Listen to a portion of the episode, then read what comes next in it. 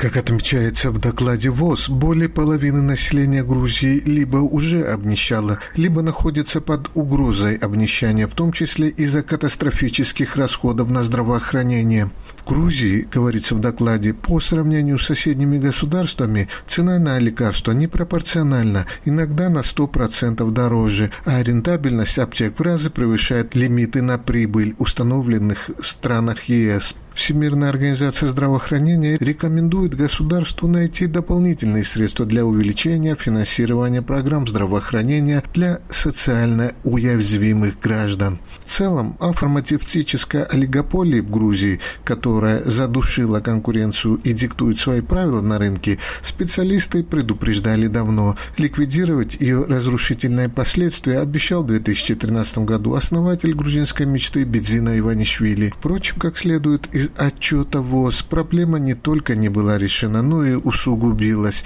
Каждая шестая семья в 2018 году сталкивалась с катастрофическими расходами на медикаменты, тогда как в 2013 году в таковых значилась лишь каждая девятая семья. При этом, опираясь на данные официальной статистики, авторы исследования отмечают, что наибольшая доля расходов граждан на здравоохранение 69% в 2018 году пришлась на медикаменты. Далее следуют расходы на стационарные и амбулаторные услуги правительстве грузинской мечты в очередной раз отметили серьезность проблемы и снова пообещали ее решить. По словам главы Минздрава Екатерины Тикарадзе, государство и граждане являются заложниками цен на лекарства. Это делает необходимыми болезненные решения. Эти решения могут быть болезненными для некоторых компаний, но они будут очень полезными для наших граждан. Заверяю вас, что это будет бескомпромиссная борьба, где нашей целью будут справедливые цены на лекарства. Каждый месяц аптечные компании создают дефицит, и мы должны каждый раз оправдываться перед обществом. Мы не должны искать оправдания. Нам просто нужно предпринять более смелые шаги, и они не будут разрушительными, как считают некоторые, потому что весь европейский рынок регулируется таким образом. Фармацевтические компании обвинения в сговоре категорически опровергают. Между тем, фармацевтический рынок Грузии давно поделен между двумя-тремя влиятельными фирмами, учредители которых лоббируют свои интересы и законодательного органа. К примеру, основатель PSP Group Каха Окриашвили 8 лет был избран парламент по партийным спискам Единого Нацдвижения, а после его поражения в 2012 году влился в ряды грузинской мечты, чтобы в прошлом году снова вернуться в нацдвижение. Сам бизнесмен затруднился ответить на вопрос, стабилизируются ли цены после вмешательства государства, но возложил вину за непростую ситуацию на правительство.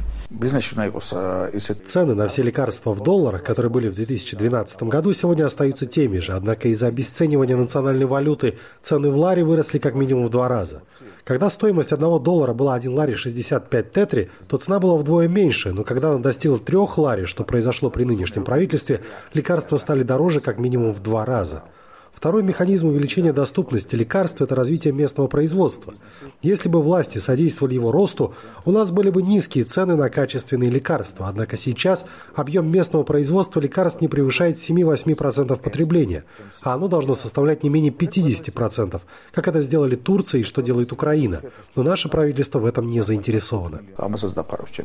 Заявил парламентарий казалось бы, свое веское слово о борьбе с олигополией должно сказать Национальное агентство по конкуренции, но за прошедшие шесть лет был исследован лишь рынок нефтепродуктов, да и то после встречных судебных исков компании дело ограничилось символическими штрафами. В 2019 году силами агентства был запущен анализ фармацевтического рынка, который завершился 31 декабря 2020 года. Как пообещал глава агентства по конкуренции Иракли Леквинадзе, результаты мониторинга рынка станут известны до конца нынешнего года.